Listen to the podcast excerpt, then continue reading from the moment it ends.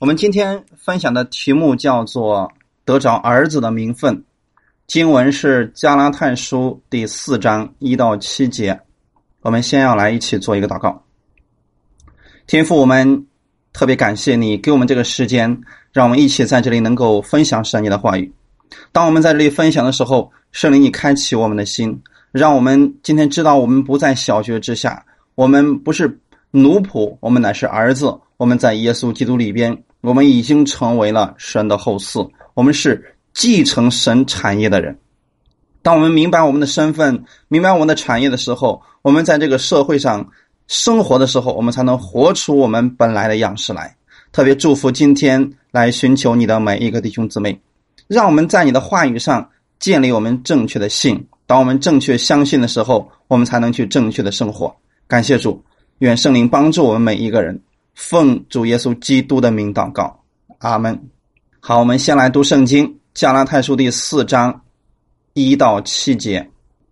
我说，那承受产业的，虽然是全业的主人，但为孩童的时候，却与奴仆毫无分别，乃在师傅和管家的手下，只等到他父亲预定的时候来到。我们为孩童的时候。受管于世俗小学之下也是如此，及至时候满足，神就差遣他的儿子为女子所生，且生在律法以下，要把律法以下的人赎出来，叫我们得着儿子的名分。你们既为儿子，神就差他儿子的灵进入你们的心，呼叫阿爸父。可见从此以后。你不是奴仆，乃是儿子了。既是儿子，就靠着神为后嗣。阿门。好，这是我们今天所读的本文。那我们来看，上次我们分享到，我们今天不在律法之下，乃在恩典之下。也告诉我们，今天律法与应许并不是反对的，是圣经把众人都圈在最里边。只等着耶稣基督的到来。当那个因信得救的礼来到以后，我们从此以后不再被律法看守了。我们在耶稣基督里边，不在那个律法师傅的手下了。所以从那个时候开始，我们借着相信耶稣基督在十字架上为我们所成就的这一切的功。我们相信他流出宝血，使我们所有的罪都得到了赦免。从那个时候开始，我们成为了神的儿子，我们披戴耶稣基督了。而且神也告诉我们说，当相信的人，神还让他们照着所应许给亚伯拉罕的，可以承受产业了。所以今天我们要继续来分享我们。什么叫做承受产业？第一节说：“我说那承受产业的，那个承受产业的，在这里保罗所指的，是旧约下的犹太人，因为犹太人是亚伯拉罕肉身的子孙，是承受神所应许给亚伯拉罕产业的。上次我们提到。”在新约下的信徒，不分是犹太人是外邦人是啊是男是女是高位的是低位的，我们在基督里都同为一了。那个意思是，我们在基督里边，我们在新约之下，我们是一同和犹太人来承受产业的。什么是承受产业呢？就是这个产业你能看到，你的眼睛能看到，你的手能摸着，你能够。亲自来享受的部分，就像以色列百姓他们进入到迦南地一样。那么他们那个产业是眼睛能看得见的，是手能摸得着的一种祝福。所以今天神给我们的应许是什么呢？我们与犹太人一样，我们在基督里可以一同来承受产业。但是这节经文却仅仅是指旧约律法下的犹太人。因为保罗在这儿讲的是基督未降生之前，在律法下承受产业者的那个情况是什么样子的。好，他现在不是讲基督之后的，基督之后的我们跟犹太人就一样了。但是在耶稣基督未来以前，那么那个时候我们外邦人是没有资格说什么产业的，因为那个时候你根本就不是犹太人嘛。所以这个产业是按神对亚伯拉罕所应许的那个两种祝福，一种是属地的祝福，按字面的意思就是。流奶与蜜之地啊，那就指的迦南地那个分基业的那个情况了。按属灵的意思来讲，它包括的是永生，将来天国里边的那个祝福，那是属天的福分。说在此啊，使徒保罗用一个比喻，什么样的比喻呢？孩童的比喻，孩童的比喻来告诉以色列百姓，告诉犹太人。你们在小学之下是什么样一个样式？刚才我们读的第一节里面提到说，那承受产业的虽然是全业的主人，啊，你确实是拥有继承权的，但是那个时候你是一个小孩子，但是为孩童的时候，却与奴仆毫无分别。他们那个时候虽然不是奴仆，但是却与奴仆呢没有什么样的一个区别，因为他们虽然拥有继承权，但是却没有长大成人，还是个小孩子，没有到一个合法能够继承产业的那个年龄，所以他们与奴仆一样，是在管家的手下来生活，受师傅的教导。与管制，他们学习律法，学习各种礼仪，学习去认识这位神，但是却没有支取到这种属灵的祝福。所以，整个律律法呢，它所预表的有很多东西都指向了耶稣基督。那么，律法的总结就是基督，是凡信他的都得着义。是罗马书第十章的一个内容。说今天律法最终指向了一个人，他的名字就是耶稣基督。但是在律法之下的整个以色列人来讲啊，他们通过这些律法，他们学习了很多预表耶稣的礼仪，但是却没有真正来认识这位神。他们也不明白律法的真正用意是什么，就像一个小孩子一样。他虽然现在拥有继承权，但是却没有实际的享用他这个产业。我想今天有很多的弟兄姊妹也是处于这样一个状态当中。上帝说：“天上地下所有的权柄都赐给我了。”耶稣说：“我把这个权柄今天给你了，你们可以奉我的名，可以支取这一切的权柄。”但是很多人信了耶稣之后，仍然活的就像没有权柄的人一样，甚至当出了问题的时候，他会去埋怨神：为什么这样对我？我究竟哪里做的不好？所以，因为他不明白自己的这个身份，这个权柄已经改变了，他不知道自己竟然是全业的主人。有很多人也知道自己是神的儿女，但是他却没有去承受。这个神儿女所带来的这个产业，这是很可惜的一件事情，因为什么呢？他是个小孩子，所以他不知道今天这个产业对他来说究竟意味着什么。所以，当我们不明白的时候啊，我们就跟奴仆就毫无区别了。你虽然是儿子，但是你把自己看的跟奴仆是一样的，你在受着管家，就是那个律法。受着管家的这个约束，那么为什么说在旧约之下的以色列民，他们与奴仆毫无分别呢？因为他们在师傅和管家的手下，在这个地方，师傅和管家的意思都是指律法。以色列人在律法下受教，而旧约的一切律法，他们。只是在拼命的去遵守，他就不明白神赐下律法的目的究竟是什么。包括今天很多人对恩典福音有抵挡的人，他们仍然说他们废除了律法，啊，不应该。今天我们丢弃律法，因为我们要靠着律法努力来成圣，我们要靠着律法让我们的行为变得圣洁。这是今天很多人仍然在坚持的一个事情。但是，真正律法的作用能够让人成为圣洁吗？不能。律法能够让人有好行为吗？也不能。这个事情在一千五百年之下的犹太人身上，我们已经看出来了。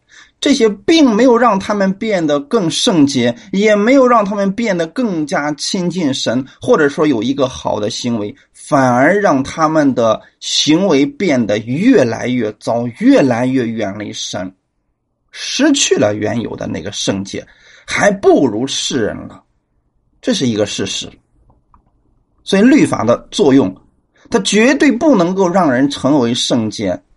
今天很多人试图想把恩典与律法平衡，这是极其错误的一个想法。如果你这么做了，你会把人带的越来越远离神。甚至很多人说，如果没有律法，人就会为所欲为。那么今天有律法的犹太人，他们真的就约束了自己的行为了吗？没有，他们照样拜偶像，他们照样去不停的犯罪，他们拥有的是神全北的律法呀。可是那又怎么样呢？律法让人越来越远离神。亚当不知道律法的时候，他跟神还关系非常好，很亲近。但是当他们吃了分别善恶树上的果子的时候，他们知道了律法不是让他们更亲近神了，是让他们更远离神了。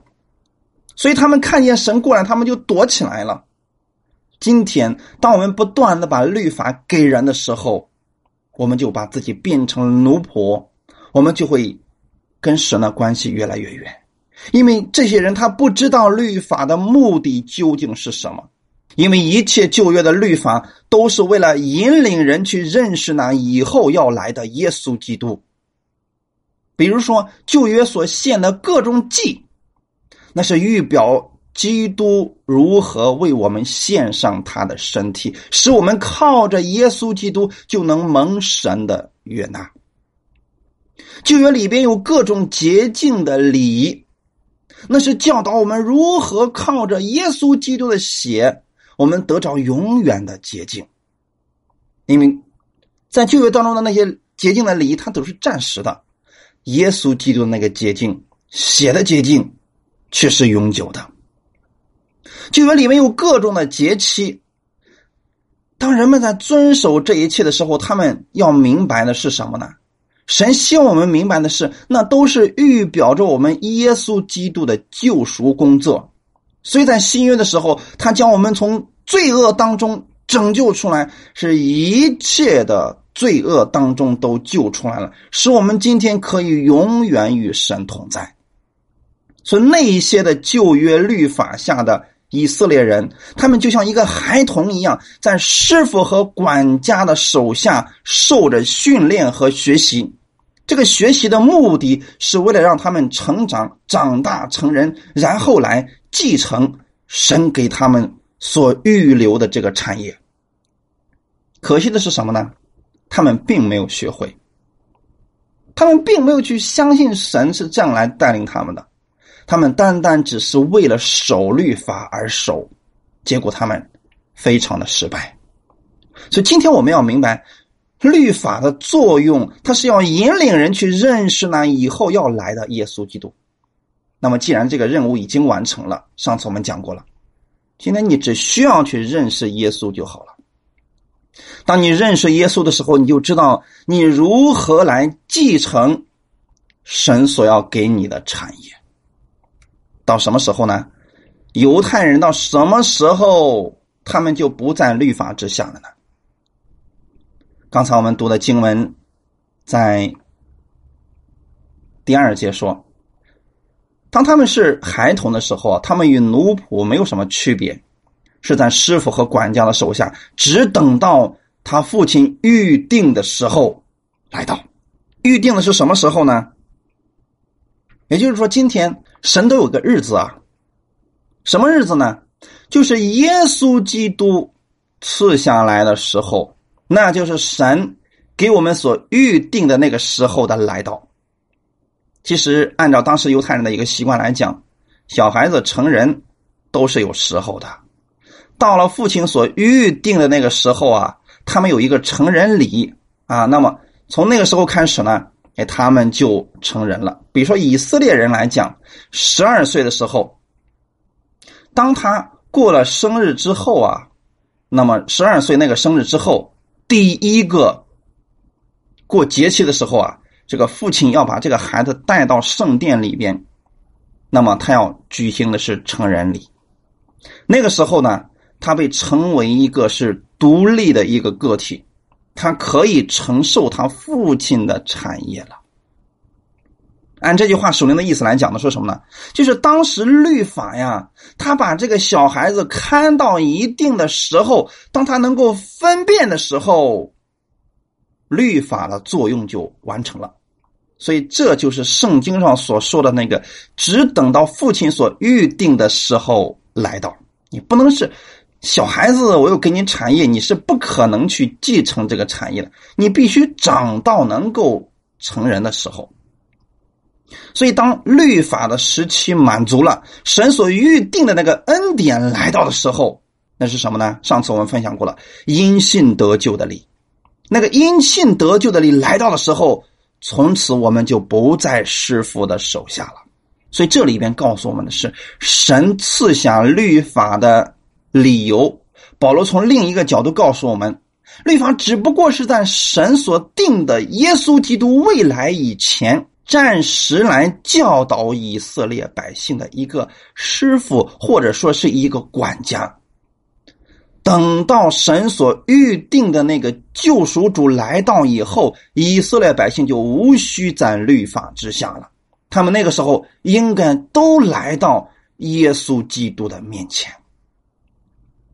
保罗在这儿指的不是某一个人，是指整个以色列那时候在律法之下的人，你都要明白这样的一个问题：当耶稣基督来的时候啊，其实律法已经开始转换了。所以，当耶稣基督为我们死在十字架上的时候，这个律法就完成了他的使命了，彻底的结束了。那个时候，恩典时代就已经开始了。感谢主，所以我愿意弟兄姊妹都能够明白这样一个非常重要的一个真理啊。所以后面就提到说，当我们还是孩童的时候啊，我们是受管于世俗小学之下，也是如此啊。用了一个比喻，当我们是小孩子的时候啊，我们就在世俗的小学之下。那么究竟什么是世俗的小学之下呢？人确实有一段时间是在世俗的小学之下受其约束。简单来来讲说啊，世俗小学就是人对神的一个基本的一个认识，那就是在律法之下的那段时间，人要学习如何来去亲近神。所以那些有很多圣言小学的一个开端，比如说旧约的祭祀啊、节气啊、礼仪啦、仪式啊等等，这些都是小学。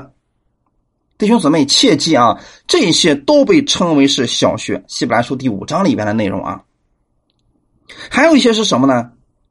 人间的遗传、祖宗的遗传和世上的小学，有很多都是在告教诉我们。告诉我们如何去亲近神，去认识这个世界。还有一些是什么呢？旧约的律法，奴仆的恶。好，所以这就是世俗的小学。那么这个世俗，在圣经当中还有另外一个意思，就是世界的。约翰福音还有其他的书呃书信里边也特别提到，就是。它指的是这个世界上的不信者，还有情欲的事情，这就是世俗上的，还是什么呢？小学。所以，当过去当这个神的各种启示并没有显明的时候啊，人因为不了解神，不了解这个世界，所以他们通过各种的方式来认识神，比如说日期、月份、年份，还有一些。我们讲的呃星术啊、占卜啊这些东西，他们来认识神。那这些呢，都被称为是小学，而且是世俗的小学。世俗的小学，它指的是世界上非常浅薄的道理。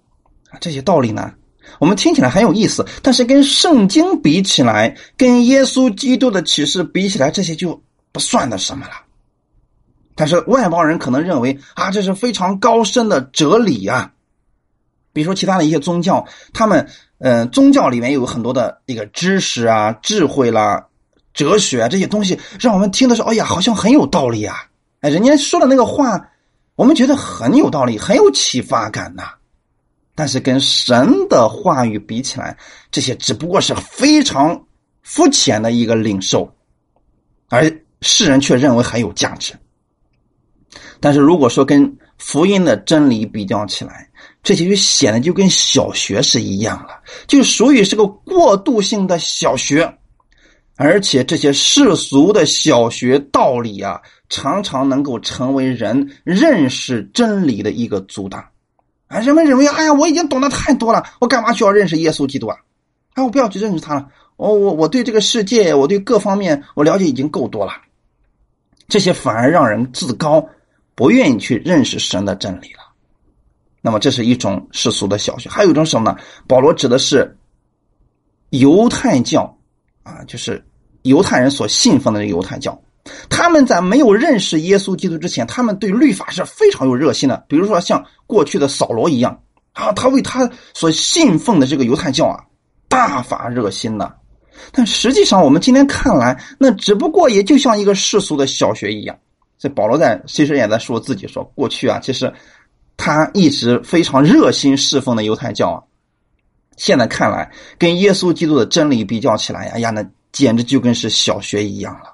因为那个时候他们都在守一些律例啊、礼仪啦、献祭制度啊，还有一些割礼啊，这个日子不能做什么事情啊，等等，这一切这些都是暂时的条例呀。这些条例在耶稣基督为我们死了以后，这些条例就已经全部都结束了，耶稣都已经完成了，因为这些条例。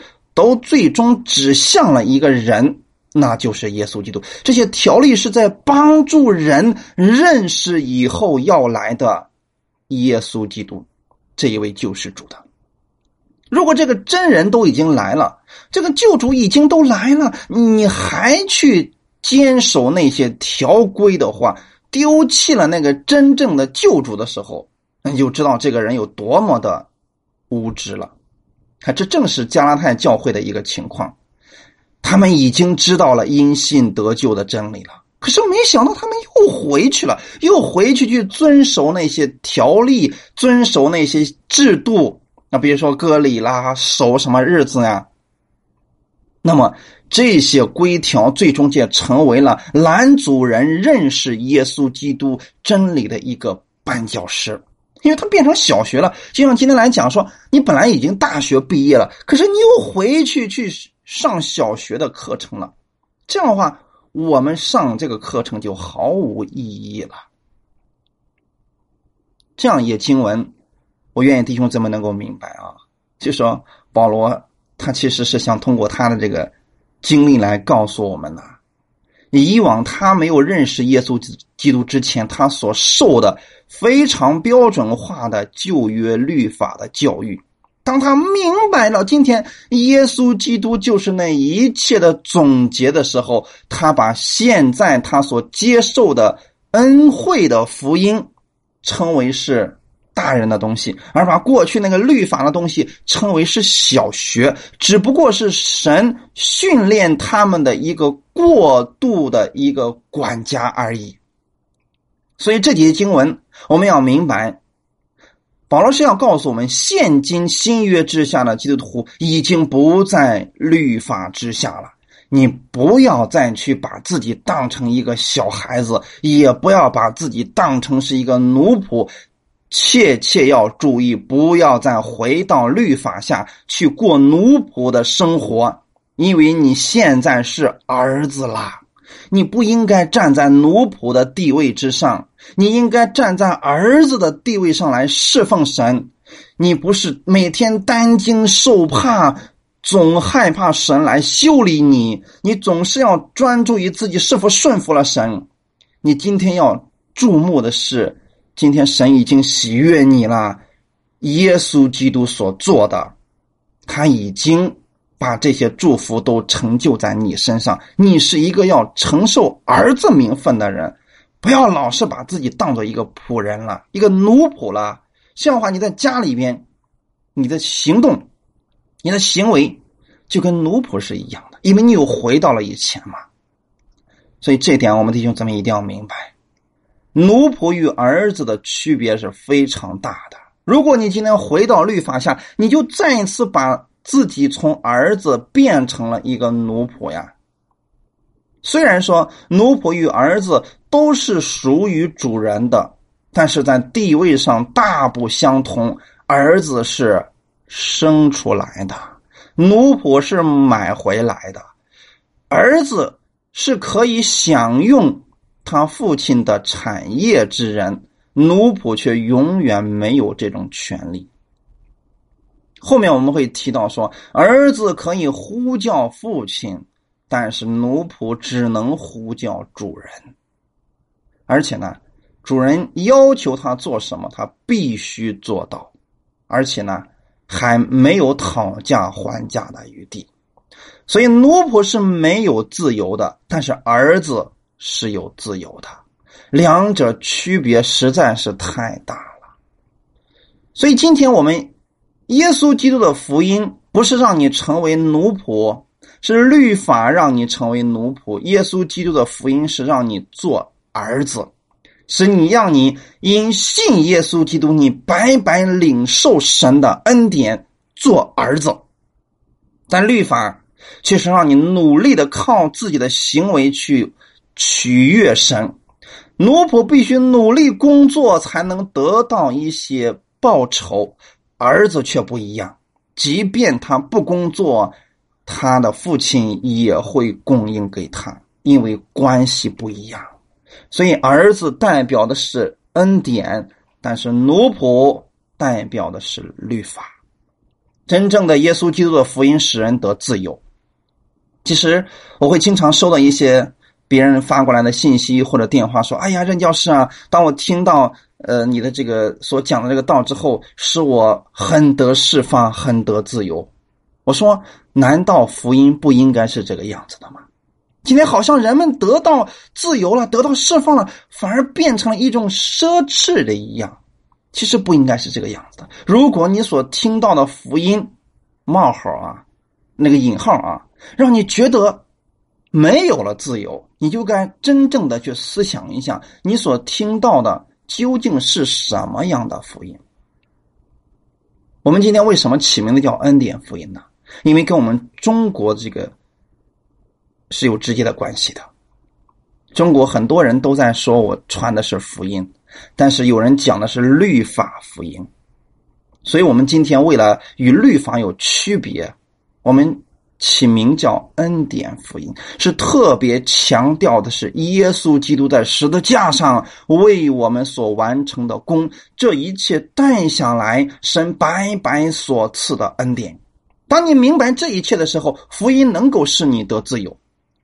但律法使你失去自由，福音将人从律法下赎出来，放在恩典之下，让人享受耶稣所做成的。所以主耶稣说：“天父的儿子若叫你们自由，你们就真自由了。”这是约翰福音第八章的内容。但是律法却因为我们的软弱。我们就把自己辖制住了。我们常常会发现，我们在神的震怒之下，就像一个被定罪的囚犯一样，上帝好像时时拿着个鞭子在后面抽打你，是你觉得你自己不能够享受天父为你所预备的，因为你在律法之下了。所以，律法与恩典还是有很大的不同的，正如儿子与奴仆是不同的。所以，如果你在律法下，你更别提你你要承受什么产业了。你总觉得你自己是不配的，你还能承受什么产业了？你都不敢提这样一个事情。所以律法叫人是死守规条，结果使人得不着祝福，反倒招了咒诅，因为人不能够守全部的律法。今天不要把自己放回到奴仆之下，放回到孩童的小学之下了，因为太不一样了。所以感谢主，我们今天要明白，念福音是让你正确的认识神究竟为你成就了什么，神为你做了什么。你要知道耶稣在十字架上为你所完成的。所以第四节就说了。及至时候满足，神就差遣他的儿子为女子所生，且生在律法以下。时候满足的意思究竟是什么呢？就是神的那个时候到了呀。神实际上做事是有时候的，所以基督来到这个世界上，他并非是偶然。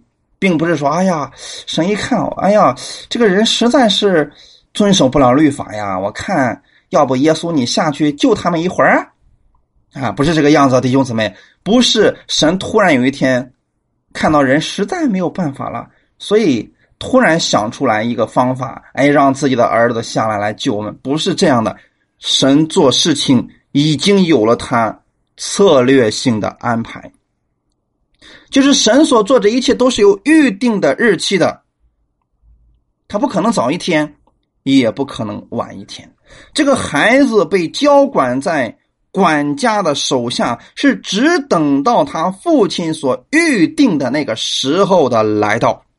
所以神当他看到这个时候已经满了，就是耶稣基督当来的这个日期已经到了的时候。神以特定的方式，什么样的方式呢？道成肉身的方式，让自己这个儿子通过一个女人，也就是我们所讲的童女玛利亚，通过这个女人，然后把自己的这个儿子生出来。这就是神就差遣他的儿子为女子所生，且生在律法以下。很多人可能完全不理解，说一个童女怎么可能会怀孕呢？因为圣经上有很多的东西，并不是能够通过我们的理念、我们的理性能够解释的。这件事情，你必须靠相信神的能力。如果你不相信神，那么这个句话语在你的脑袋里边，你就是分析一万年，他也不可能让你分析的明白。你就想这样一个事情。上帝用一句话语都能够造出世界万物，为什么神就不能够让自己的这个儿子耶稣生在玛利亚的肚子里面呢？难道神就必须通过一个男人和一个女人的结合才能生孩子吗？你就太小看神的能力了。圣灵的能力远远比我们的脑袋要聪明的多，所以你觉得你能力已经够大了，圣灵。比这要大的多得多，所以他想要道成肉身，只不过是一句话的而已。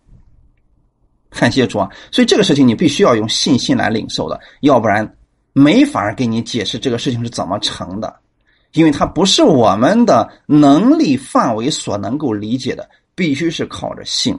所以在基督的信仰当中，如果你缺乏了这个信，一切就不用谈了。时候满足的时候，神差遣他的儿子，通过一个女人生下来了，生在了哪里呢？生在了这个律法的系统之下。感谢主啊！他来的目的是要拯救人。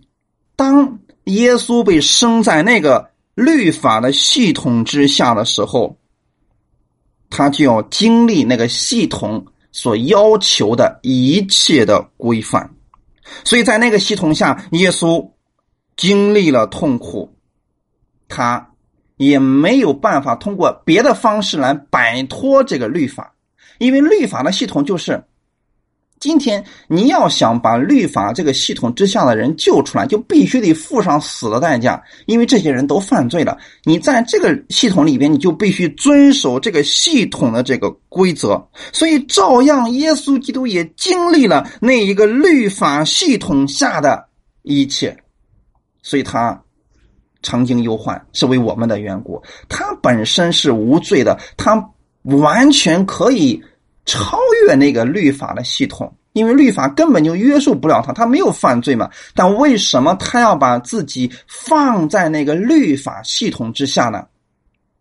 第五节说了，为的是要把律法以下的人赎出来，在律法之下的那个人，那些人呢，都是奴仆。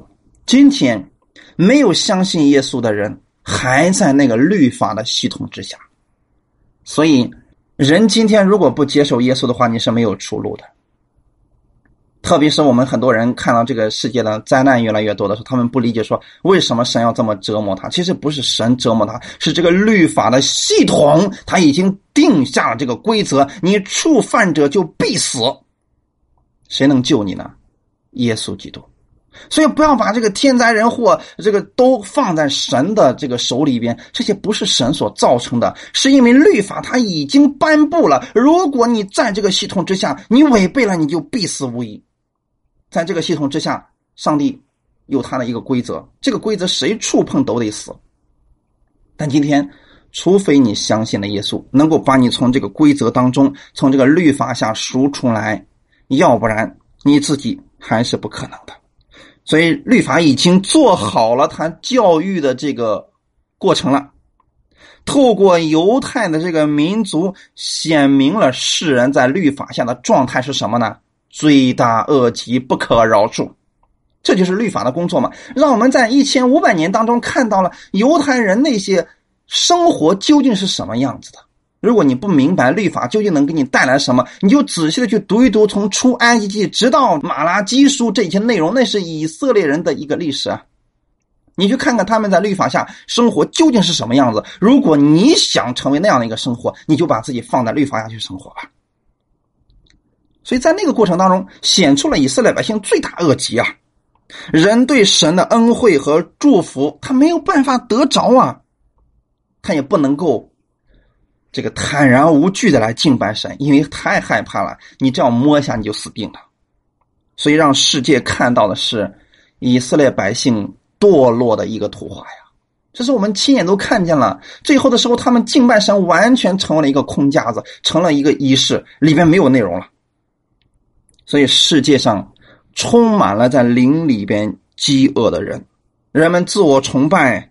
人们去拜假神，去学习一些哲学伦理，结果怎么样？还是空虚徒劳。因为这个律法不能够让他们获得那个树林里边的满足，所以我们看见了吗？这就是世人现在的状况。你要透过这些属灵的事情，看到今天这个世人究竟需要什么？他们需要的是耶稣基督，他们绝对需要的不是。一个宗教不是一个什么哲学理论，不是什么智慧，他们需要的是耶稣基督的拯救啊！感谢赞美主。好消息是，今天这位救主早在两千年前已经为我们预备下来，并且为我们成就了他的救赎之功。所以，圣经上在马可福音第一章里面一开始就说了：“日期满了，神的国近了。”你们当悔改，信福音，看见了吗？一开始为什么他们这样喊呢？是告诉他们不要再靠着律法了。今天你们要靠着信，信什么呢？信福音。神的日子已经到了，日期已经满足了。所以提摩太前书第二章第六节也告诉我们了：神舍弃自己，做万人的赎价，到了时候。这事必证明出来。到了什么时候呢？神所定的那个日子到了的时候，基督就活在律法之下，为人类所取得律法所需要的一切要求，每一个规条，耶稣都替你遵守了。所以他他就成为了一个完成律法的人。他要做从来没有人能做到的事情，就是遵守全部的律法，全部神所需要的公义。过去以色列百姓一千五百年努力的想靠自己成为圣洁。努力的想靠自己获得神的喜悦，努力的想遵守全部的律法，然后获取上帝的祝福，但是他们都失败了。耶稣来了，他以一个完美者的身份代表着全人类，他遵守了全部的律法，他遵守了神所需要的一切的公义圣洁，这一切耶稣都替你完成了。这对于你来说。是一个好消息。在过去的时候，神要求每一个人，你必须要有公义。这时候人说：“我努力了，可是我无论怎么样努力，我都没有办法达到你所要求那个义的标准呐。”耶稣说：“我来了，我已经完成了，我把我的义袍给你，你不就有了吗？”这个时候，神再要义的时候，你就把我所给你的这个义。让神来看吧，所以弟兄姊妹，这是非常重要的一个事情。你要知道，今天你的义不是你的，你拥有的义呢，是耶稣把他的义给你了。所以这个义足够让你在神面前获得神的喜悦。律法。今肉体软弱，有所不能行的，神就差遣自己的儿子成为最深的形状，做了赎罪祭，在肉体中定了罪案，使律法的意义成就在我们这不随从肉体，只随从圣灵的人身上。今天你知道吗？当耶稣基督的意在你身上的时候，神还有另外一个礼物，就是圣灵在你的身上。你今天不是靠着律法。努力的成为圣洁，努力的活出好行为。你今天是靠着圣灵，你就可以轻松胜过你的罪，你就可以轻松过得胜的生活。有一个比律法更好的那个圣灵在你里边了，感谢主啊！所以这里边说了，要把律法以下的人赎出来，怎么样一个赎法呢？就是必须要还上赎价的。既然律法的公价，人违犯了以后就是死，罪的公价是死，这是律法所定出来的一个标准。那么神说：“好了，他们都违背了律法，众人都犯了罪，我替他们死，这样呢，就还清了你我的赎价。”当耶稣基督的血流出来的时候，足够使你所有的罪都得着赦免。就这样，耶稣把你从律法之下赎出来了，使你得着了儿子的名分。感谢主，你知道吗？你成为神的儿子是这样得来的，不是你做了什么，是耶稣基督替你做了。耶稣替你死了，耶稣他用他的血洗净了你所有的不义，还清了你所有的价罪价，这样你才能够从律法下被赎出来呀。这个赎其实是个赎价，就是你必须还上同等的价格，或者说你必须付上比他原来那个价格更高的价格，你才能把这个人赎出来。只有这样一种方式，其他的方式都没有用。所以耶稣是这样把我们从律法下赎出来的，使我们怎么样呢？被收纳了。所以在原文当中是收纳为子，在我们中文翻译为叫我们得着儿子的名分。什么叫做收纳为子呢？他的意思是把你放在了儿子的地位之上。所以收纳为儿子，这是一幅非常美丽的图画，描写的是神为你所做的。古代的时候啊，特别是在罗马那个时代当中，其实罗马它有个法律啊，就是父权之上，就是，呃，法律给予父亲绝对的权柄，可以终生来管理他的儿女，要他们工作，或者说是奴役他们，或者说可以出卖他们。假如他喜欢的话，甚至可以对这些人进行杀了他们，不管孩子是否已经成年。所以，做父亲的仍然掌握着孩子的个人与财产的管理权。因此啊，收纳为子啊，在当时是一件非常严肃的事情，而且呢当时非常常见啊。它的目的是什么呢？确保家庭不是因为没有男孩而绝后啊。在那个时代，人们认为，嗯，没有男孩那么这个家庭就绝后了。那么在这种过程当中，这个父亲呢，他可以去收纳一个人为他的儿子。一旦这个男孩被收纳之后，他就永久性的被收纳了。弟兄姊妹一定要记着当时罗马的这样一个规条制度啊。当这个人没有儿子的情况，他可以去收养别人的孩子，然后成为自己的这个儿子。一旦收纳之后，这是有法律性保护的，永久性的被称为他的儿子。你不可能今天收纳为儿子，明天就废除了他的继承权，这是。法律上不允许的一个事情，一旦成为儿子之后，他就永远是儿子，不可能再改变了。所以，过去的这个人可能是一个流浪的人，但现在成为儿子之后，他却拥有了在这个家庭里边合法的继承权，他可以继承这个父亲一切的权利。而且呢，还有一点，这个人一旦被收养过来之后啊，他过去他从前的那个家庭一切的权利都被取消了。一切的权利都被取消了，他被视为是一个新人，一切从前那个家庭里面有关的债务与义务全部都作废了，就像没有一样。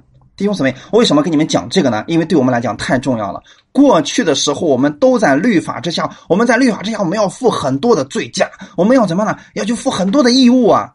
但是你都没有完成啊！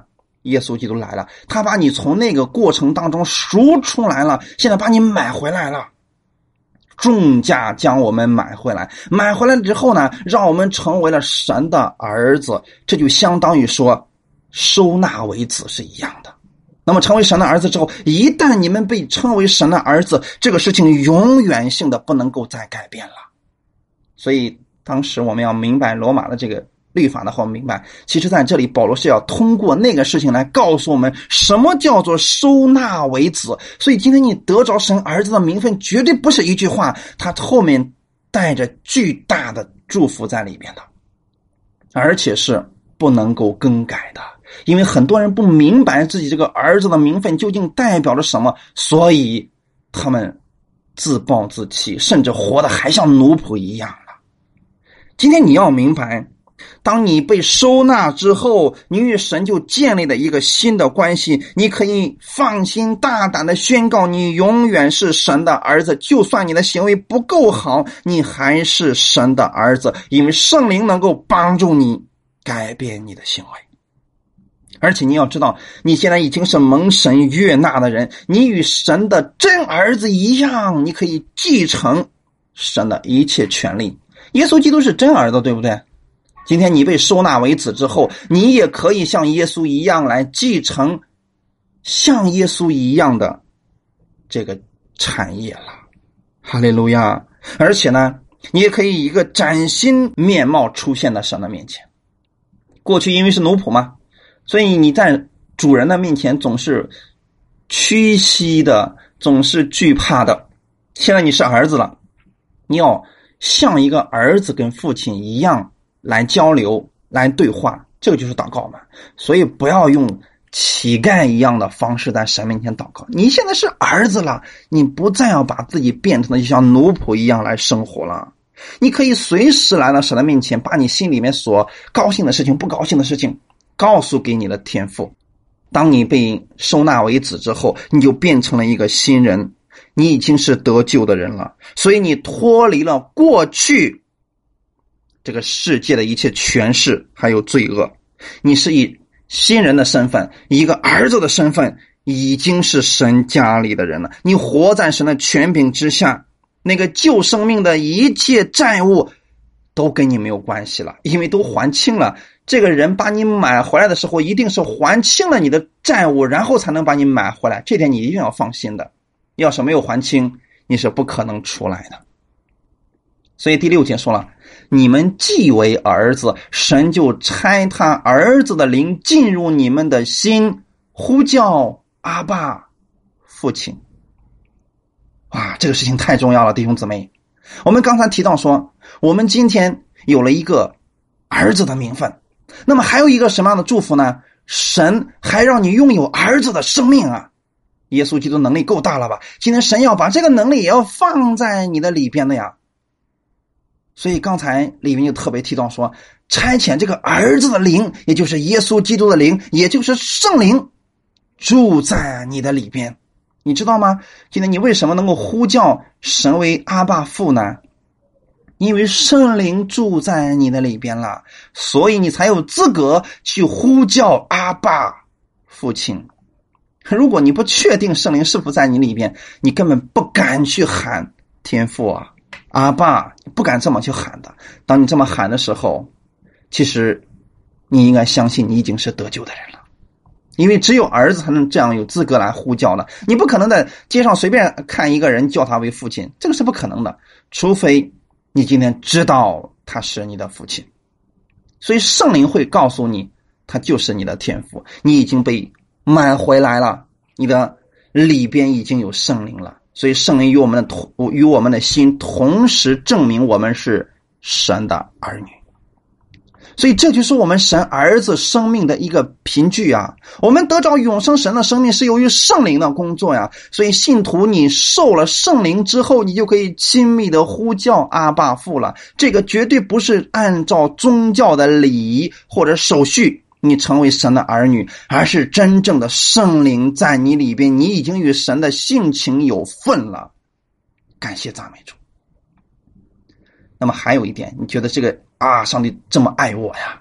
还有一点，第七节说：“可见从此以后，你不是奴仆，乃是儿子。”弟兄姊妹，我愿意你们今天一定要明白，你不再是奴仆，你是儿子，你是儿子。从今天开始，你要对自己讲：“我是神的儿子。”因为作为儿子是拥有继承权的。后面说：“既是儿子，就靠着神为后嗣了。”弟兄姊妹，不是靠着你的行为，不是靠着你的成就，不是靠着你今天改变了多少，你成为后世的，是靠着神，靠着什么呢？靠着耶稣基督在十字架上为你所完成的这一切。你是儿子的身份，你拥有儿子的灵，今天你还要得着儿子的产业。后世的意思就是承受产业的人。什么叫后世呢？就是你具有。继承权，这才叫后嗣，要不然你不能称为后嗣的啊。所以这产业是神给我们两种祝福。我们一开始都讲了，地上上帝要是你手所做的一切尽都顺利。第二个，在天上的时候，神要把永生那个天国永生的各样的祝福要赐给你的，而这一切仍然不是靠着你的好行为得来的。让我们知道，我们今天。都是靠着他的恩得成为义的，可以凭着永生的盼望成为后嗣。所以你成为神的后嗣，你就要承受神的永生的祝福，在地上他会帮助你，圣灵是引导者呀。弟兄姊妹，可见新约之下的信徒与旧约律法下的人是完全不同的。在旧约律法之下，他们虽然是权业的主人，但是他却不能够继承这个产业。但今天你不一样，你是儿子了，你是长大成人的儿子了，不再是婴孩了，所以你拥有继承权了。你拥有神儿子的名分，你受了神儿子的灵，你今天具有。继承权，什么是继承权呢？就像以色列百姓进入迦南地一样，他们可以得着神一开始就为他们所预备的那流奶与蜜之地的产业。今天你真的想知道神给你的产业有多少吗？那么你就看看神给亚伯拉罕的祝福，神给亚伯拉罕的应许究竟是什么呀？感谢主啊！你要明白啊！这个产业绝对不是一句空话，绝对不是今天神给我们的一个画了一个大饼，绝对不是这个样子的，是实实在在的，在你手所做的这个事情上，神要祝福你的，你首先要相信这一点呐。感谢主，所以我愿意我们弟兄姊妹你在心里边一定要明白，早上起来的时候，你要对自己要宣告出来：我是神的儿子。我今天手里所做的有圣灵与我同在，凡我手所做的必有神的祝福，凡我手所摸的必会蒙福。因为耶稣已经把我从那一切的律法下赎出来，我是神的儿子。天国一切的祝福是我的，耶稣的一切权柄都在我身上。那在我里面呢，比那在世界上的更大。你明白这一切之后，你可以斥责疾病离开你，你可以斥责贫穷离开你，你可以斥责那烦乱的心情离开你。是那平安、喜乐、圣灵的果子会从你身上结出来的。哈利路亚！因为你是儿子。好，我们一起来祷告。天父啊，我们真的谢谢你。我们今天真的知道了，我们是承受产业的人。在律法下的犹太百姓，他们虽然具有继承权，但是他们因为是奴仆，因为是小孩子，所以他们不能够继承那个产业。但今天我们不一样，我们不再是小孩子了，我们是属灵上的大人。我们今天认识我们的耶稣基督为我们在十字架上所做的。他属我，脱离了律法，使我得着了儿子的名分。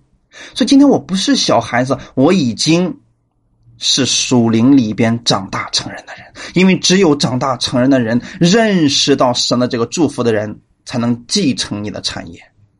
感谢主，过去我可能总是觉得我亏欠神，我不配呀。但今天我知道我是儿子，而这个儿子的名分不是。我配换来的是神白白所赐的恩典，感谢主，谢谢你借着耶稣为我成就的这一切。我是靠着神成为后嗣的，所以我可以大胆的宣告今天神的祝福在我身上。我可以用耶稣基督的名命令神来翻转我现在的困境，我可以命令这个疾病离开我，因为我是儿子的身份。耶稣基督的身上没有疾病，所以在我的身上也不应该有。耶稣基督。他为我们成为了贫穷，让我们成为富足，所以神能够反转我的情况。我相信耶稣为我所预备的，我今天跟耶稣一样，都在承受着上帝的产业。每一天，我都如此活着，靠着圣灵，靠着耶稣基督，我可以成为得胜的人。感谢赞美你，奉主耶稣基督的名祷告，阿门。